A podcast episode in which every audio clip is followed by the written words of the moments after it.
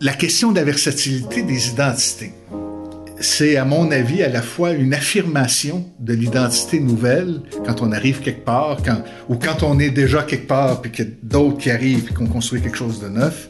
Et, et l'exemple biblique par excellence qu'on a là-dedans, c'est Philippiens 2, 5 à 11. C'est la kénose, c'est l'incarnation.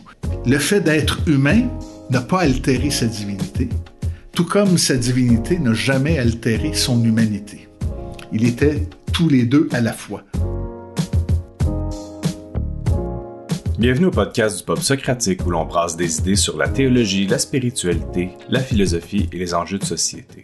En mars dernier, Le Devoir publiait un épisode de podcast intitulé Les dernières heures du chemin Roxane. En effet, le passage à pied aux frontières canado-américaines a été fermé à la fin du mois de mars suite à une modification de l'entente sur les tiers pays sûrs. Si pour les partisans de cette fermeture il s'agit d'une victoire, pour d'autres, il s'agit plutôt d'un acte de repli. Par ce chemin, plus de 60 000 réfugiés et autres populations migratoires se retrouvent dans nos villes et nos campagnes. Yannick-Pierre Jérôme et Jérémy Favreau échangent avec Martin Belrose, qui est professeur de l'Institut d'études et de recherche théologique en interculturalité, migration et mission. Ils abordent la question de l'accueil et de l'hospitalité auprès d'une population réfugiée et immigrante. Il travaille actuellement sur le terrain comme théologien et pasteur auprès d'une communauté chrétienne rurale qui s'implique auprès des travailleurs agricoles étrangers. Quelle est la réalité sur le terrain et comment les chrétiens répondent-ils à cette réalité? Bienvenue à tous les auditrices et auditeurs du Pub Socratique. Euh, bienvenue à cet épisode euh, du Pub. Euh, moi, c'est Jérémy Favreau et j'ai euh, le grand plaisir d'avoir avec moi Yannick Pierre-Jérôme pour entretenir une conversation avec Martin Belrose sur les travailleurs migrants et l'accueil que les chrétiens doivent avoir envers ces gens et tous les gens selon l'instruction qu'on a en tant que croyants, qui, qui nous vient de Dieu. Donc, euh, bienvenue à vous, bienvenue Martin. Merci beaucoup. Merci. Yes, j'ai vraiment hâte à cette conversation. Euh, fait aujourd'hui, ce qu'on veut faire, c'est qu'on veut parler d'hospitalité, on veut parler d'accueil, on veut en parler dans le contexte actuel de ce qu'on vit au Québec. Euh, plusieurs personnes certainement savent euh, que il y a des beaucoup de, de, de, personnes nouvellement arrivées au Québec, euh, surtout des, euh, des personnes qui arrivent de façon euh, en dehors des structures d'immigration normales, que ce soit des personnes qui passent par le fameux Roxham Road, euh, ou des gens qui viennent avec des permis temporaires de travail, venir travailler au Québec euh, pour des périodes euh, restreintes avec des restrictions qui font que euh, leur expérience, elle est, elle peut facilement chavirer vers quelque chose de vraiment négatif. Euh, que cette réalité-là est quelque chose qui se vit depuis longtemps au Québec. Puis euh, c'est une question de justice et d'injustice. Et il existe au Québec plusieurs organismes et groupes qui essayent de travailler et venir en aide à ces gens-là. en particulier, il y a une table de recherche, un institut en fait d'études et de recherche théologique en interculturalité, en migration et en mission, qui s'appelle l'IRTIM, dont Martin Belrose est le directeur et le professeur principal. Puis c'est pour ça qu'on t'a invité aujourd'hui, Martin, pour nous mettre euh, en contexte de cette situation et aussi pour nous parler euh, de de l'enseignement biblique par rapport à, à un fondement d'hospitalité d'accueil de l'autre. Donc, pour commencer, Martin, peux-tu nous parler un peu de toi? Qui es-tu? Qu'est-ce qui t'a amené à ce point-ci dans ta vie à te pencher de façon si euh, euh, précise sur ce sujet de migration? J'avais euh, déjà dans les années 90, été euh, directeur d'un organisme communautaire en établissement, puis aide aux migrants. Euh, le CANA, Carrefour d'aide aux nouveaux arrivants, euh, qui est situé à qui existe toujours. Euh, mais déjà, ça fait au-dessus de 20 ans que j'ai été directeur de cette organisation-là.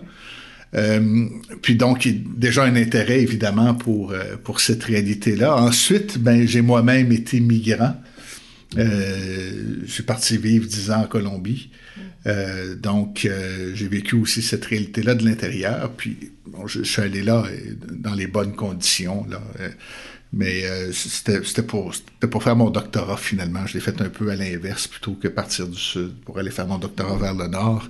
J'ai voulu euh, plutôt partir du nord pour aller faire mon doctorat au sud puis travailler à partir de d'autres réalités. Pas nécessairement sur ces réalités-là, mais à partir d'un autre prisme pour euh, comprendre des réalités euh, théologique, euh, migratoire. En fait, j'ai travaillé surtout sur la question là, de l'engagement des chrétiens dans une société euh, euh, post-chrétienne ou post-hétéronome.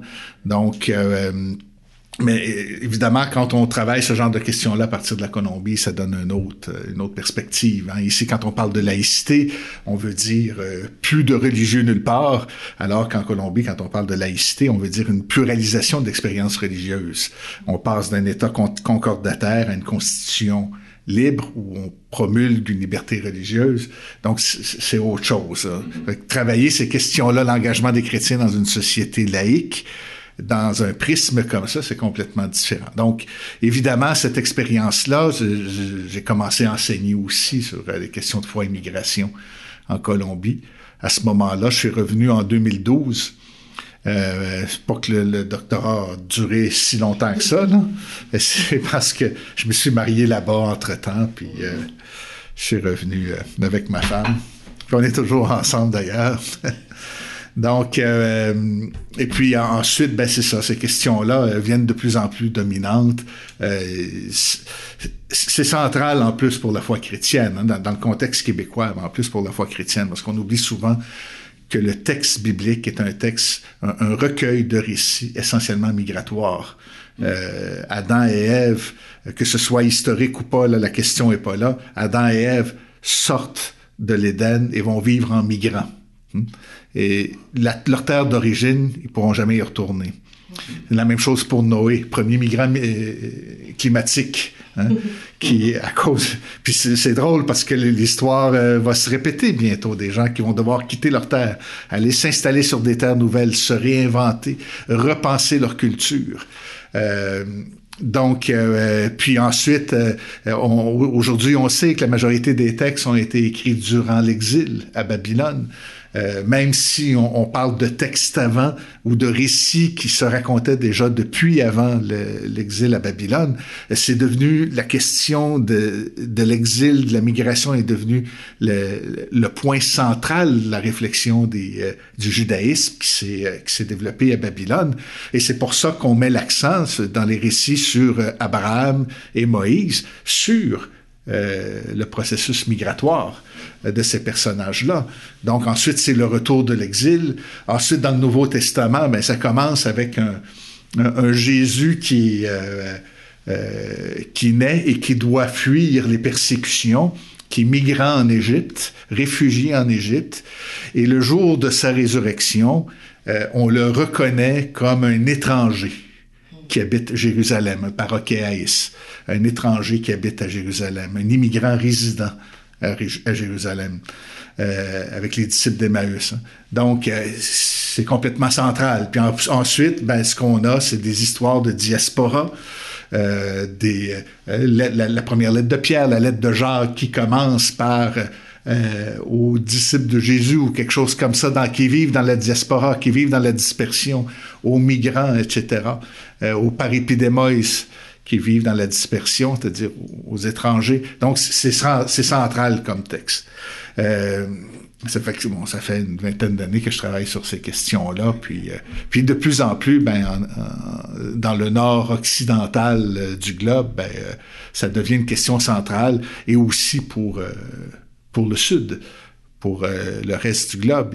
la migration est aussi une réalité, comme elle sait pas, je ne sais pas si c'est la plus grande vague migratoire de l'histoire. Probablement pas. Il y en a eu d'autres plus importantes et peut-être plus longues, mais euh, c'en est une majeure qu'on vit là, là. Et qui touche à toute la planète. Je veux dire, souvent les gens euh, qui se trouvent en situation de migration, en situation précaire, sans avoir de, de d'endroits stables où vivre ou auxquels ils peuvent retourner, euh, les points d'origine sont souvent pas près du Québec. Le plus près, ça serait peut-être l'Amérique centrale, l'Amérique du Sud. On sait, on a vu des, euh, des images souvent de gens qui travaillent. Euh, qui voyagent euh, sur des trains ou peu importe, qui essaient de traverser la frontière au sud des États-Unis, etc. Mais même ça, c'est très, très loin de chez nous. Euh, T'as parlé là de comme si pour toi c'était de toute évidence que la migration c'est au centre de l'évangile. Moi, en grandissant, euh, j'avais pas des yeux pour voir ça. J'imagine que plusieurs de nos auditeurs euh, et auditrices le, le perçoivent pas comme ça non plus. Euh, peut-être peux-tu nous parler juste d'un peut-être un exemple d'une personne que, tu connais qui est que comment les gens font pour comme découvrir cette réalité là euh, de l'importance aux yeux de Dieu de, de prendre soin du prochain, de l'autre, de la personne en, situation de, euh, de, de précarité de, de, domicile, mais aussi juste de, de, chez soi. Là. Um... En fait, je pense que cette prise de conscience-là est surtout par celui qui vit la migration. Combien de fois on a vu des, des gens euh, dans des reportages, hein, dans des choses qu'on passe à la télévision, qu'on interviewe des gens qui passent, par exemple, euh, le, ce qu'on appelle le tapon del Darien, c'est la jungle là, qui entre Panama et la Colombie, puis qui disent on a amené juste l'essentiel, puis dans l'essentiel il y avait une Bible. Hein? Et comment ils ont, ça les a portés durant tout ce voyage-là? Euh, puis la traversée de l'Amérique centrale, puis les reflux des fois de certains pays, euh, les dangers, les passeurs, puis c'est, euh, ils sont motivés en fait par une parole biblique, hein, par euh, parce que Dieu dit Abraham, il se retrouve un peu dans cette situation-là. Donc cette sensibilité-là vient très certainement, de très certainement de celui qui vit la migration comme telle. C'est toujours beaucoup plus difficile à voir la centralité et l'importance quand on est dans un pays récepteur parce que là, ben, il y, a quelque chose d'un peu irritant là-dedans. Il y en a qui sont sensibles et qui vont commencer à s'ouvrir aussi, qui vont voir la question de l'hospitalité poindre, de l'accueil de l'autre poindre là-dedans, euh, et de leur rôle là-dedans comme chrétien. Et puis, on, ignore presque totalement cette question-là quand ce sont nos compatriotes qui émigrent qui vont vers l'extérieur. Là, la migration, c'est pas pas quelque chose qui nous concerne. Euh, mais qui concerne ceux qui partent. Donc, euh, c'est quantité euh, négligeable, pense-t-on. là, c'est certain que ça, c'est pas fait. Hein, ça, on le voit pas. Mais il y a comme tout ce processus-là. Il faut en fait être confronté avec la réalité pour pouvoir le voir. Sans le contexte, on n'a pas de... Euh, on peut pas avoir ça. On peut pas, on peut pas voir cette prédominance thématique biblique Martin nous fait prendre conscience d'une chose importante. Les premières personnes qui s'éveillent à la question de l'hospitalité et de l'amour du prochain envers les gens qui entrent au pays sont les immigrants eux-mêmes, ceux qui les ont précédés dans ce dur passage. N'hésitez pas à aller sur notre page Facebook et Instagram pour partager vos questions, vos réactions et vous abonner à notre podcast. Fait que c'est ça, c'est dans le fond, il faut être en contact avec les gens qui l'ont vaincu. Euh, qui l'ont vécu comme tu l'as bien dit là. Euh, fait que si les gens, si on s'isole des gens qui ont eu cette expérience d'avoir été euh, en situation de migration, ben les chances qu'on puisse comprendre puis se découvrir une empathie, puis plus qu'une empathie, mais juste vraiment une, une comprendre c'est quoi sa responsabilité envers le sujet, ça sera quasiment impossible.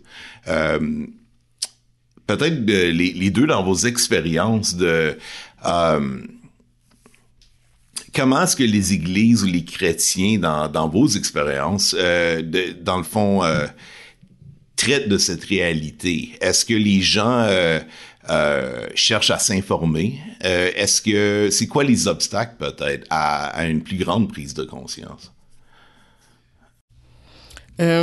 C'est vraiment intéressant comme sujet parce que il y a pas il y a pas très longtemps j'étais dans une église euh, dans une église haïtienne. J'ai déjà été dans plusieurs églises haïtiennes mais j'étais dans une église haïtienne où pour la première fois de ma vie j'ai entendu qu'on a prié pour les demandes d'immigration.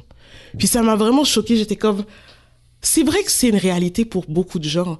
C'est juste que les, les communautés dans lesquelles j'ai participé par le passé ou que, que je connais très bien, c'est des gens qui sont établis depuis quand même un certain temps. Donc, il n'y a pas ce souci pour euh, ta demande de résidence, avoir un passeport, pouvoir faire rentrer ton, ton mari ou ta femme. C'est pas pas des enjeux qui sont, qui sont discutés ou qui sont, qui sont là souvent. Puis je c'est quand été dans cet examen, j'ai réalisé, ah, c'est, c'est un enjeu réel pour des personnes réelles qui sont qui sont qui habitent à deux rues de chez moi. Euh, je crois que de puis malgré ça, l'église dans laquelle euh, dans laquelle j'étais, il y a des gens qui, qui, étaient issus directement de, l'immigration qui venaient, sais, ça fait deux semaines qu'ils étaient au Canada puis ils venaient à notre église. Puis oui, ah ben il faut ah, est-ce qu'on a des, des, des, manteaux pour leur offrir, ah, est-ce qu'on peut quelqu'un un sofa à donner pour pour leur premier appartement? Oui, il y avait tout ça mais après ça, tout le suivi par rapport aux, aux, démarches légales, aux démarches administratives, tous les enjeux qui viennent avec, n'étaient pas nécessairement, peut-être les quelques personnes qui étaient plus proches d'eux étaient au courant, mais en tant qu'Église, qui, qui, avait un, certain devoir d'hospitalité, on n'était pas nécessairement conscient, outre les besoins matériels euh, qui peut-être étaient partagés. Fait quand, quand il y avait cette prière-là pour les, les, demandes d'immigration, puis que, que, que le gouvernement voit positivement les demandes qui ont été faites, c'était vraiment euh, une expérience très, très euh, choquante pour moi, je dirais comme ça. Je pense juste le fait d'être dans une église la, la, la, réalité migratoire rap, euh, rattrape euh, les chrétiens. il n'y a, a, pas d'église qui n'a pas, qui a pas une, une, présence importante de migrants ouais, dans l'église. Donc, juste ça, déjà, ça, ça conscientise un peu. Mm-hmm. Ça conscientise dans tous les sens. Hein. Ça veut dire aussi, euh, bon, certains vont voir la nécessité d'accueil, et beaucoup ceux qui ont, ceux-mêmes qui ont, ceux-là même qui ont vécu la migration à un certain moment donné, ou dont les parents ont vécu ça, vont retrouver quelque chose de leur récit dans ceux qui accueillent, euh, dans ceux qui, euh, qui arrivent dans leur église. Euh, par contre, ceux qui ont jamais vécu ça euh, peuvent réagir euh, plus fortement. C'est-à-dire, euh, ben là, à un moment donné, euh, on peut pas accueillir tout le monde, il n'y a pas de place pour tout le monde. puis là, ils viennent ici, puis ils veulent pas parler notre langue, puis alors que les situations sont beaucoup plus complexes que juste ça. Là. On peut pas demander à un travailleur migrant agricole à qui on donne un visa juste pour venir faire des récoltes d'apprendre la langue de surcroît, tu sais, pour travailler dans un champ. Euh, si oui, euh, tu veux qu'il s'intègre, ben là, offre-lui une possibilité de s'intégrer. Un visa en conséquence. Mais sinon, euh, il y a une incohérence là-dedans. Là. Ça fait que c'est ça. Et, ça suscite beaucoup d'émotions, souvent, soit en faveur ou contre, tout dépendamment des vécus de chacun. C'est ça, puis j'imagine que les réactions sont très différentes dépendant si on parle de quelqu'un qui est très près de nous, avec qui on a développé une relation, puis une amitié, puis des gens qu'on voit de loin, là, des gens là, sais, qui euh, avec qui on n'a pas développé une intimité, là, c'est ça. C'est très facile de, de, de parler en dans des grands traits là, de, de façon théorique de gens qu'on connaît pas. Là. Le, vous l'avez déjà entendu, hein? Euh, tous ceux qui peuvent vous dire ah moi les noirs je suis pas capable, mais pas toi, pas toi. Puis il y a quelque chose de fondamental aussi là-dedans, c'est-à-dire, pas toi parce que je te connais. Et souvent, les gens sont bercés par des préjugés sur des personnes qu'ils connaissent pas et s'en tiennent à ça. Mais aussitôt qu'on réussit à connaître, à percer un petit peu ce que l'autre est, qu'on voit sa réalité, qu'on voit ce qu'on a en commun aussi, puis ce qu'on a comme différence, ben déjà, le traitement change. Puis là, ben, on, on peut plus euh, généraliser puis extrapoler comme ça. Tu, fais face. Mais ça, combien de fois qu'on qu'on entend ça. Mm -hmm. Tout à fait, tout à fait. Euh, c'est un très bon point parce que souvent, quand, quand, on, est, quand on est face à, la, à une réalité qu'on a toujours vue de très loin, mais tout d'un coup qui nous frappe, à la place de changer notre vision générale, on en fait une exception. voilà, c'est bien dit ça. Ouais, ouais. ouais. Ah, c'est bon. Ben, parlons justement de ces gens. Essayons de pas trop les, les objectiviser là, en ce moment, mais justement de, de définir à quoi qui, qui sont ces personnes, ces travailleurs migrants, parce que bien qu'on veut explorer le sujet vraiment en long et en large, aujourd'hui, on va se limiter aux personnes qui viennent sur des permis temporaires, venir travailler, faire des, des emplois euh, au Québec sur des de, de, façon temporaire puis sans bénéficier de, de du soutien là, du système là, comme comme les citoyens québécois là. Qui sont ces personnes, ces travailleurs migrants? Bon, euh, général, il y a plusieurs sortes de programmes. Hein? Euh, il y a des programmes pour vraiment pour les Mexicains. Euh, c'est particulier. Il faut qu'ils aient démontré que dans leur pays, c'est ce qu'ils faisaient, l'agriculture, sont spécialisés, etc. Euh, bon, puis d'autres programmes qui sont plus ouverts aussi, un peu pour tout le monde. Présentement, il y a une... puis, puis là, je sais que cet été, ou l'été dernier plutôt, et puis présentement aussi, les proportions sont en train de changer.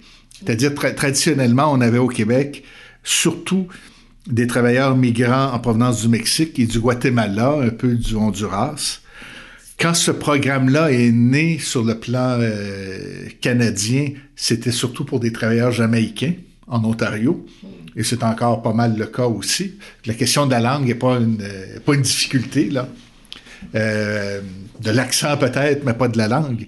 Euh, donc, on a ici, euh, c'est ça, ça a été surtout des travailleurs latino-américains. Euh, mais là, dernièrement, on a vu autre chose se produire. C'est que de plus en plus, il y a des gens d'origine africaine qui viennent comme travailleurs, euh, qui vont prendre ces postes-là, soit d'origine malgache, soit d'origine camerounaise. puis les, bon, eux vont se trouver ici dans une certaine position privilégiée parce qu'ils parlent le français. Donc, ils vont pouvoir comprendre les patrons et les patrons vont pouvoir se faire comprendre par eux, etc. Euh, ce qui est plus difficile avec les travailleurs latino-américains. Aussi, il faut souligner le fait qu'avec les travailleurs latino-américains, euh, chez les Guatémaltèques, par exemple, ou certains Mexicains, ils n'ont pas nécessairement... La langue espagnole n'est pas leur première langue. Euh, ils parlent leur langue, euh, leur langue d'origine, euh, langue autochtone. Donc, ça aussi, ça ça facilite pas les, les échanges. Et puis, ça crée des tensions, évidemment, entre les travailleurs, tout ça. C'est bon. Ben, je juste pour s'assurer de couvrir toutes les bases, pourquoi est-ce que le Québec euh, invite ou permet à ces gens de venir travailler sur ces permis et pourquoi les gens veulent venir travailler? C'est, c'est une question vraiment de base, là, mais pour bien peindre la situation. Là. Ça, je pense, c'est assez difficile de répondre à ces pourquoi-là. Hmm. Ben, euh, le premier, évidemment, ce qu'on va dire, c'est qu'on manque de main-d'œuvre ou, euh, comme les Québécois euh, veulent pas travailler, ben, il faut aller chercher de la main-d'œuvre ailleurs. Hmm. c'est surtout que peut-être on, les gens ici veulent pas travailler dans certaines conditions. Hmm. c'est pas les, parmi les salaires les, les, plus élevés non plus. Et souvent, les travailleurs étrangers qui viennent, même s'ils payent tous les avantages sociaux et qui ont droit, le savent tout simplement pas. Et en plus, ben, les papiers qu'ils ont reçus en français ou en anglais, ben, ils les ont pas compris. Donc, euh, congé parental, etc., euh, pas au courant de ça. Et de fait, s'ils les prennent, ben, ils seront probablement pas choisis ou c'est ce qu'ils peuvent penser, puis ça peut être le cas aussi. Donc, euh, c'est plus facile d'avoir une certaine, une certaine mainmise. Ils sont là sur place. Donc, d'une part, on, a aussi beaucoup de de réflexes, je dirais ici, qui ont alimenté ce genre de situation-là. Par exemple, quand on, a une propension à considérer qu'on vit dans un beau et bon pays, le plus meilleur, comme un certain premier ministre a déjà dit, euh, et puis on s'alimente de ça, évidemment, on, euh, on peut être content, on peut être fier de là où on vit. C'est, c'est pas nécessairement question ici de, de, mépriser le pays dans lequel on vit, mais on, on, est en train de surévaluer un petit peu. On oublie aussi qu'il y a eu de l'oppression nationale, qu'il y a de l'oppression nationale ici. On oublie ce qui s'est passé avec les autochtones. Pourtant, là, ça nous saute en plein visage, mais on l'oublie. Hein? On, a été la source d'inspiration du régime. Le Canada a été la source d'inspiration du régime d'apartheid en Afrique du Sud. Faut pas oublier ça. Hein? On a encore des statues à Montréal en l'hommage de ceux qui sont allés combattre en Afrique du Sud du côté des Rhodésiens. Là. Hmm? ça, euh, personne n'a pensé encore à les déboulonner. Là. ça, il me semble que ça presserait, mais en tout cas, euh, c'est pas si beau que ça. Hmm? Euh, sans enlever les bonnes choses. Puis évidemment, souvent les bonnes choses, c'est pas ce qu'on pense, parce que ce qu'on a ici, c'est des, programmes sociaux, une certaine solidarité sociale, et ça, ça a été à coup de lutte populaire et non pas à, à coup de bonté de la part des aristocrates ou de la bourgeoisie. Première des choses. Donc, être un peu plus critique parce que là, on arrive à dire, ben oui, nous, on a tout, on est bien, on est dans le meilleur pays, euh, un des meilleurs au monde. Puis eux, les pauvres petits euh, guatémaltèques, mexicains, sont pas chanceux. Peu importe ce qu'on leur donne, ça va être mieux que ce qu'ils ont dans leur pays. Et puis c'est comme ça que ça part le discours. Parce qu'on a tellement dénigré ce qui se passe ailleurs, tellement apprécié ce qu'il y a ici, sans mauvaise volonté, sauf qu'on a donné pied à un discours qui va faire en sorte qu'on justifie des mauvaises conditions de travail. Donc, euh, ça, euh, c'est une réalité qu'on observe. Euh, puis, il faut être un peu plus nuancé aussi en regardant ce qui se passe dans, dans les pays du Sud, où les gens ne se promènent pas dans les sentiers parce qu'il n'y aurait que de la brousse et des machettes. Non, euh, il y a d'autres réalités là. Donc, euh, il y a aussi des classes moyennes, il y a, ça se libelle autrement, des, les gens vivent autrement. Mais il faut faire attention à cette euh, euh, catégorisation un peu hâtive. Là. On compartimente beaucoup. Là. Puis on donne, puis on donne de l'espace à un discours qui va justifier l'exploitation des travailleurs, évidemment. Ouais, compartimentalisation, le, fait de de caser les gens euh, et leurs expériences sans vraiment les comprendre, ouais, ça peut faire beaucoup de dommages, comme tu viens de décrire, beaucoup plus qu'on qu'on se rend compte. Euh, donc, quand on considère vraiment la, la manière que ça, ça, ça se fait au Québec, qu'est-ce qui, pourquoi on, euh, est-ce que c'est seulement l'ignorance qui fait que les choses restent telles qu'elles sont parce qu'on veut pas comme se conscientiser ou on est-ce qu'on a euh, qui comme par exemple, on dit que ces gens-là sont, sont souvent mal payés, sont pas informés de leurs droits, etc. Euh, le, le, film, essentiels, tu sais, qui se qui se visionne euh, gratuitement sur Télé-Québec, pour les auditeurs qui s'intéressent.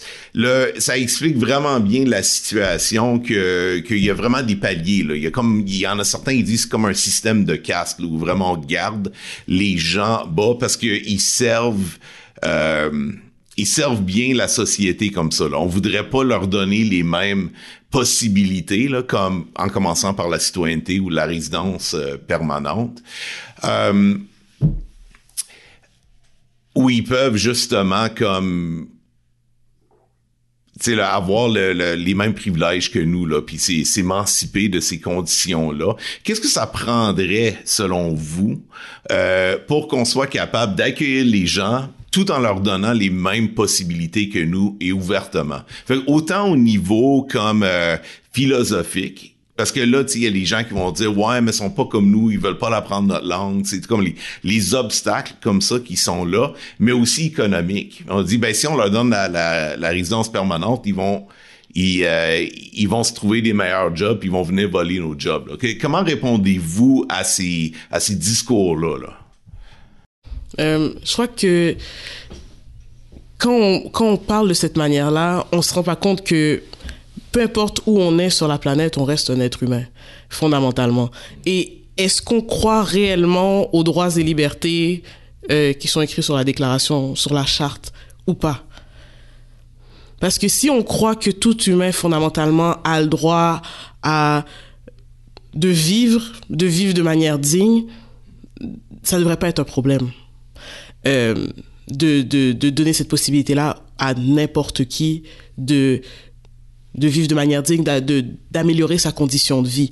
Euh, mais ce qui arrive, c'est qu'on ne voit pas les gens euh, qui viennent d'ailleurs comme étant nos égaux, fondamentalement parlant.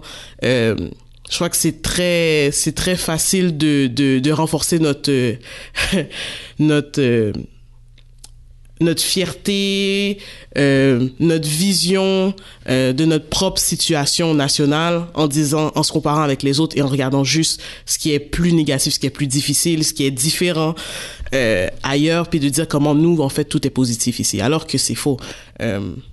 C'est complètement faux. Mais tu sais, mes parents veulent, sont en train de construire une maison en Haïti. Bon, malheureusement, la situation en Haïti a vraiment dégradé ces derniers temps.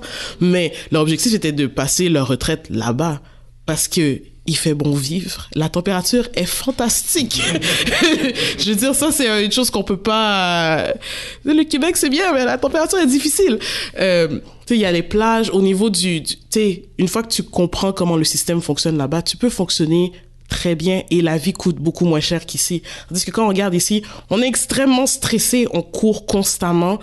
Euh, L'inflation essaie de nous tuer à chaque jour. Euh, on peut... Oui, il y a certaines choses qui sont positives, mais si on regarde de manière objective, c'est une question de manière critique. On n'est pas si... On est bien, mais il y a certaines choses qu'on n'est pas nécessairement bien. Et de croire que euh, qu'ailleurs les gens fuient simplement parce que la situation est tellement horrible là-bas, c'est faux. On vend aussi du rêve aux gens qui arrivent ici. Et, euh, et aussi, notre, nos pays bénéficient énormément de déstabiliser les autres pays. Fait que ça c'est c'est une chose qu'il faut pas il faut pas se il faut pas fermer les yeux par rapport à ça. Le système on n'est pas dans un monde post-colonial, on est dans un monde néocolonial où Ouais. On est dans la continuité de ce qu'il y avait. Il y a l'oppression, elle, elle, a changé, elle a changé de saveur, mais elle est toujours là. Euh, donc, il faut pas, il faut pas se, se cacher ça à, à ce niveau-là. Est-ce que tu dis juste, on, on vend, euh, on a vendu un rêve à, euh, à des gens ici, c'est en leur disant qu'ici c'est un lieu où ils peuvent s'épanouir. Euh, on dit on a besoin de professionnels, alors que des chiffres qui datent un peu là, mais de euh, autour de 2006, on parlait d'un demi million de Canadiens en termes de fuite de cerveau. C'est quand même énorme. C'était le huitième pays à l'époque. Euh, puis parmi les huit pays où la fuite de cerveau était le plus prononcée, c'était la, la Grande-Bretagne, l'Allemagne et le Canada. Et puis on parle en termes absolus, évidemment, parce que c'est sûr que si on parle en termes de pourcentage, là où la fuite de cerveau est la plus grande, ce sera nécessairement les îles Tuvalu, parce que comme il euh, n'y a, a, pas de job pour euh, universitaires, donc évidemment, tous les universitaires s'en vont. Mais euh, en, en, termes de chiffres absolus, donc, puis le Canada n'est pas un, peu, un pays si peuplé que ça. Donc, euh, c'est quand même impressionnant. Puis en même temps, on dit, ben, venez ici, on a besoin de main-d'œuvre spécialisée. Euh, ben là, on parle pas des travailleurs agricoles, évidemment, là, on parle plutôt d'intellectuels, de, de, travailleurs euh, avec des formations universitaires. Euh, je suis allé récemment à un colloque à Lausanne, puis on me disait, ah oui, on est habitué à votre accent ici. Ah, je dis, ah oui, oui, parce qu'il y a beaucoup d'infirmières québécoises tiens donc, qu'est-ce qu'ils font ici si on en avait besoin au Québec? Et puis, on dit au Québec, ben ouais, on a un manque d'infirmières, on va recruter en Suisse, puis en France. Ben là, il y a quelqu'un qui nous berne quelque part. Tu sais. euh, évidemment, ben oui, c'est ça aussi. Là. Mais euh, ces réalités-là, ont, euh, de faire miroiter autre chose. En même temps, on souhaiterait bien que les gens qui viennent prennent euh, l'histoire euh, des luttes de libération de l'endroit. Mais quand on migre, c'est pas l'objectif. C'est souvent pour des, des, raisons personnelles, pour un avancement personnel, euh, ce que je peux comprendre aussi, euh, même si en même temps c'est toujours décevant un peu. Il y a aussi, je pense, euh, au Québec un phénomène particulier où évidemment il y, a, il y a des attitudes exclusives et des attitudes racistes, mais c'est généralement pas par mépris de l'autre au contraire, moi je pense que c'est souvent, je dirais pas toujours, mais c'est souvent par mépris de soi-même. C'est-à-dire, celui qui arrive, là, pour qui tu te prends? Hein? Nous autres, on est ici à travailler comme des ouvriers, puis toi, tu arrives ici avec des diplômes, puis tu es au-dessus de nous. Eh oui, ça, ça, il y a un certain rejet, mais c'est un rejet euh, qui, qui constate, ou qui, faussement ou véritablement, qu'on est moins que l'autre. On voit l'autre comme étant plus. Et c'est certain qu'on va avoir une propension à voir les migrants comme ayant plus au moins d'instruction que nous, parce qu'on sélectionne les, les, immigrants sur cette base-là. Ça peut pas être autrement. Euh, les réfugiés, euh, c'est pas une grosse proportion de l'immigration. L'immigration, c'est ceux qui ont fait leur demande en bonne et due forme, qui ont été acceptés, qui ont passé par les processus gouvernementaux, puis sont sélectionnés sur la base de leurs études. selon les besoins que, euh, du pays, etc. Ou qui ont décidé, ou qui s'inventent, ou peu importe. Mais c'est ça. Donc, et, et c'est normal que ça suscite ça chez les gens aussi. Euh, c'est pas juste un, simple racisme de mépris de l'autre. Il y a aussi une situation, parce que le Québec, faut bien dire, hein, le, peuple québécois est un peuple qui est colonisé profondément, qui a tendance à se voir moins que les autres. Euh, et ça paraît dans ses relations avec les autres. Euh, et puis tout d'un coup, ben, il pourrait avoir la possibilité, avec des pauvres petits gens qui viennent du Sud, de, de surmonter un peu. Puis non, en fait, ce qu'on lui remet d'en face, c'est que qui est une menace, là, qui, qui est l'autre, Ben oui, l'autre, en fait, a, plus. Euh, il parle mieux français que nous, entre guillemets. Il fait, il y a telle diplomation de plus que nous, entre guillemets, tout ça.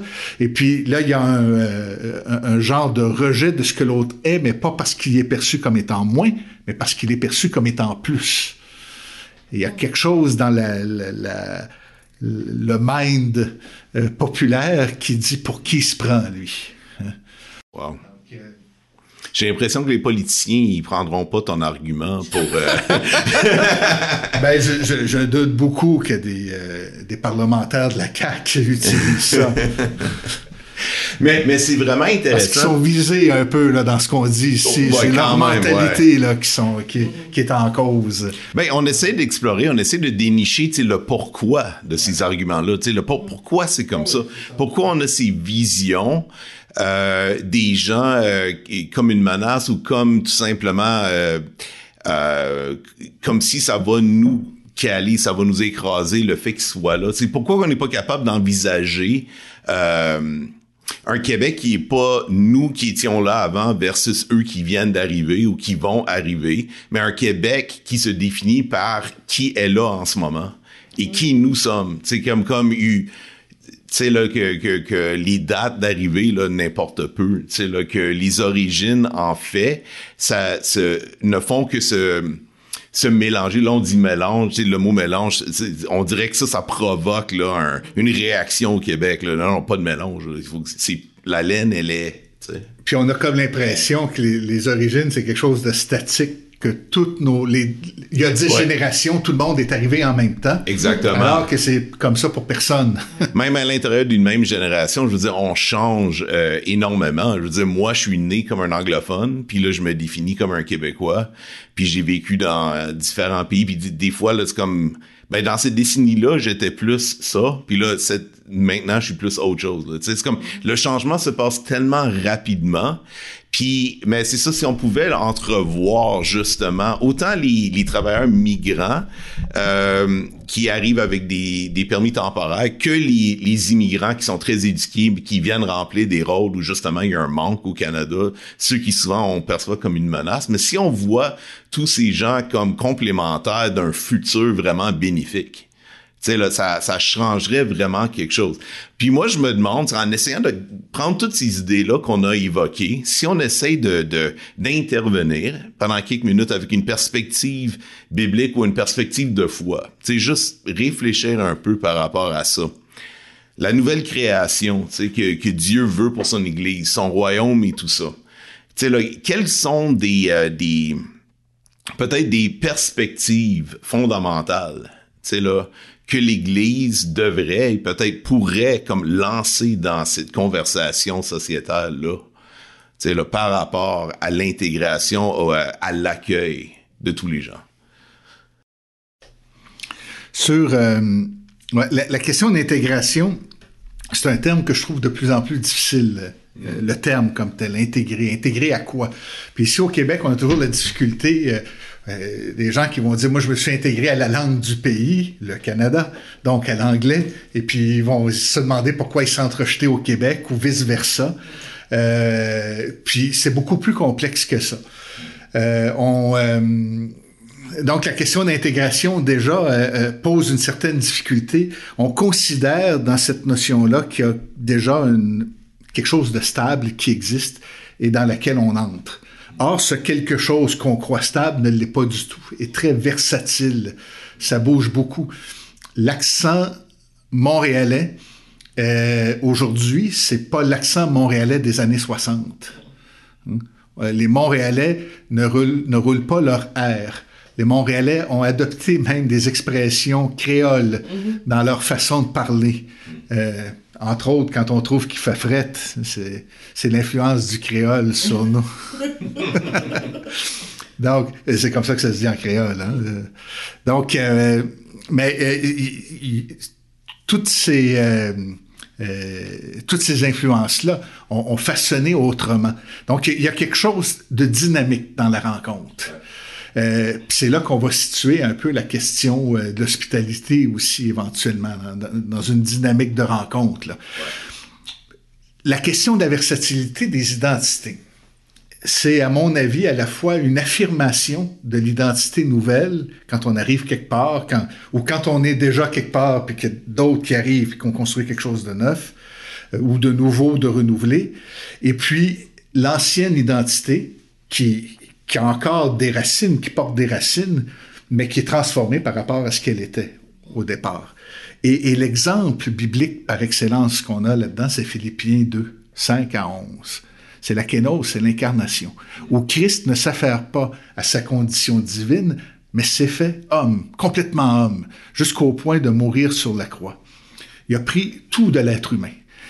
Le fait d'être humain n'a pas altéré sa divinité, tout comme sa divinité n'a jamais altéré son humanité.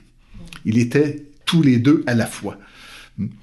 Euh, même que c'est son humanité qui a euh, promu sa divinité. Euh, parce que l'humanité de Christ, en fait, c'est Christ ressuscité, l'humanité pleine. Et ça, c'est le geste divin par excellence. C'est dans son humanité que Dieu s'est révélé en plénitude aux êtres humains. Donc, ça ne l'a pas altéré. C'est exactement l'inverse. Dans notre processus de, de, rencontre avec une autre culture, c'est un peu aussi ce qui devrait probablement se passer ou avoir l'attitude de dire le fait que j'adopte, que je prenne, que je m'adapte, que je, euh, je, je trouve des points de référence dans la société d'accueil dans laquelle je me trouve, euh, me fait pas nier mes racines. De fait, j'ai besoin de mes racines pour pouvoir m'affirmer euh, dans cette nouvelle société. Mais aussi, je dois absolument trouver des référents différents pour pouvoir exprimer ce que je ressens depuis mes racines. Quand je me trouve en Colombie, par exemple, puis que euh, je, veux, je veux dire que les baisers de ma femme sont doux comme du sirop d'érable, ben là, ça marche pas. faut que je trouve un référent adapté. Et puis là, c'est la canne à sucre que j'ai trouvée. Donc, la canne à sucre. Évidemment, c'est pas la même chose. On parle de d'autres choses. Je suis ailleurs, mais je trouve un référent de l'endroit qui me permet d'exprimer les sentiments que je porte. Si je me refuse à adopter des référents de l'endroit, je me coupe de mes propres sentiments. Je renonce à ce que le sucré soit perçu comme quelque chose de doux, de suave, de tendre, euh, de quelque chose que je partage avec mon épouse. Euh, je devrais complètement euh, changer ma façon d'être sous prétexte que je veux pas perdre ma façon d'être. Euh, les, ceux qui se sont maintenus dans la migration, dans la diaspora, hein, souvent en conservant leurs racines, quand tu retrouves des gens du, euh, du pays d'origine, ils sont complètement déconnectés, ils n'ont plus de référents, on euh, n'écoute plus la même musique, euh, on n'adhère plus aux mêmes idées politiques, c'est c'est complètement autre chose, parce que les sociétés évoluent nécessairement, bougent. la façon d'être québécois, c'est nécessairement pas ce qu'était le Canadien français, même si le Canadien français a eu beaucoup à voir dans ce que le Québécois est aujourd'hui. Et c'est vrai aussi pour d'autres influences. Oui, je crois que c'est un très bon point de, de, de, voir comment là où on est affecte comment est-ce qu'on comment est-ce qu'on devient. Et euh, il faut accepter que la culture n'est pas quelque chose de statique, tout comme la langue n'est pas quelque chose de statique. C'est un principe de base où on est l'un à côté de l'autre, nos cultures se mélangent, nos langues se mélangent, et on, on est constamment en train de redéfinir ce qu'est être québécois, ce qu'est le français. Euh, on, on oublie souvent, mais l'anglais est un créole du français. Il y a énormément de mots de l'anglais qui viennent du français au Xe siècle. J'ai fait un cours de sociolinguistique qui était fascinant là-dessus. Euh, au Xe siècle, c'est, il y a eu un mélange énorme où la, la classe populaire parlait français, puis les pauvres ont, ont commencé à introduire plein de mots de français, puis c'est comme ça que le l'anglais est devenu un créole du français. C'est pas quelque chose dont on parle vraiment parce que ça fait tellement longtemps, mais c'est la, il y a eu tellement de transformations dans l'histoire, donc on peut pas dire que telle chose, le portrait qu'on a aujourd'hui d'une langue, d'une culture, d'un endroit, est ce que la chose est. C'est constamment en transformation parce qu'on est des êtres humains qui changent et qui modifient notre, notre, notre environnement. Euh, puis c'est pas une, c'est pas positif ou négatif, c'est ce que c'est. Et on a, on a la, la, la grâce d'avoir tellement de choix maintenant. Il y a tellement de diversité, il y a tellement de personnes différentes. Et au contact de ces personnes-là, on peut voir des choses qu'on ne voyait pas par le passé. Euh, autant les, les gens autour de nous, nous nous montrent certains angles morts qu'on avait, autant ils peuvent nous apporter des choses extraordinaires qu'on peut intégrer maintenant à notre culture. Il faut le voir comme, je crois qu'il faut le voir vraiment comme quelque chose de positif. Et mais aussi quelque chose qui nous permet d'être plus autocritique par rapport à nous-mêmes. Je crois que ça, ça part d'abord de d'être critique envers nous-mêmes et d'accepter que on n'a pas la science infuse. Personne là, personne n'est parfait, mais ensemble, on peut arriver à quelque chose de meilleur. Puis, je crois qu'en tant que, que communauté chrétienne, c'est, c'est une chose à laquelle on est appelé. Euh, l'un et l'autre, on est censé s'encourager, on est censé s'exhorter. Et quand, quand je montre à mon, à mon frère qu'il a une paille ou une poutre dans son œil, je l'aide et il m'aide aussi.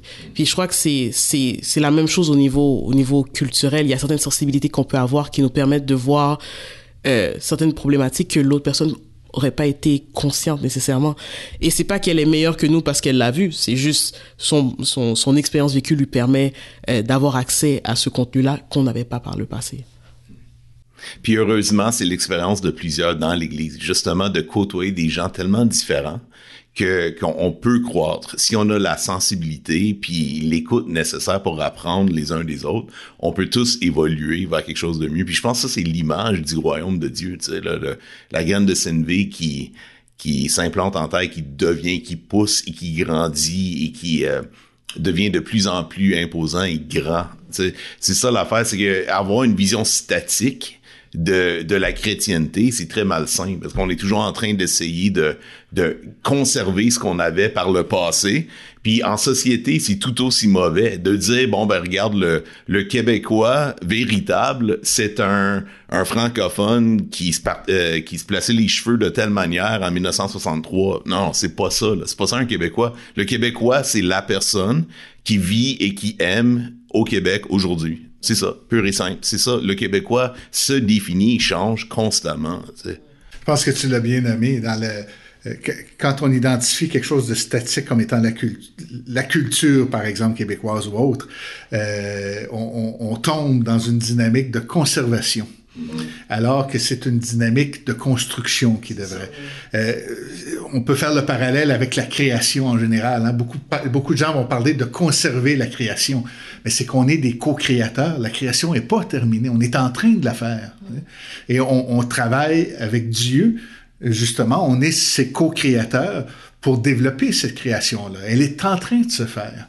Donc, on conservera pas ce qui n'est pas encore fini. Hein. Mais il y, a, y a un peu cet, cet, instinct, entre guillemets, de conservation, de pas trop sortir de ce à quoi on est habitué, d'une zone de confort, de pourquoi on changerait si on l'a toujours fait comme ça. Euh, regardez, par exemple, des... Euh, des, des, programmes comme euh, Ancestry, hein, puis là les gens trouvent qu'ils ont tel pourcentage d'Irlandais, tel d'Allemands, euh, tel d'Africains.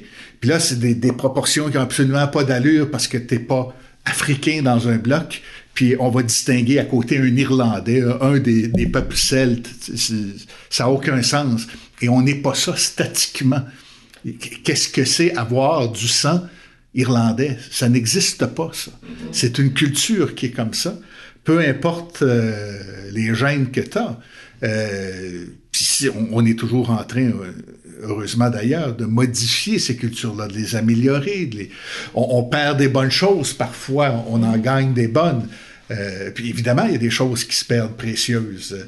Euh, c'est le risque aussi de tout ça, mais on, est en train de construire le royaume, une culture renouvelée, dans le respect de ce qui existe, mais aussi dans la, la perspective que le monde dans lequel on vit doit être changé. C'est ça la foi. Hein? Euh, elle est essentiellement eschatologique, la foi, et elle exige, absolument, la foi chrétienne exige une insatisfaction par rapport au monde tel qu'il est. Si on est satisfait de ce monde-là, on peut pas croire au royaume de Dieu. Le royaume de Dieu, c'est vouloir justement sortir du monde dans lequel on est pour quelque chose de mieux. Il faut être insatisfait pour être chrétien. Et non, il faut se contenter de ce qu'on a, puis on est né pour un petit pain, puis euh, c'est mieux de voir le verre à moitié, à moitié plein. Puis non, quand on voit le verre à moitié plein, on voit ce qu'il y a de fait. Quand on le voit à moitié vide, on voit ce qu'il y a à faire. C'est ça qui devrait nous motiver. Le podcast Hip Hop Socratique vous est présenté grâce à une collaboration entre Multicé, Mouvement Jeunesse et Pouvoir de changer. Notre objectif est de cultiver l'esprit critique, l'écoute attentive et la prise de parole sensée, en donnant à chacun l'occasion d'interagir avec un enjeu ou un sujet d'intérêt actuel à partir d'une perspective de foi.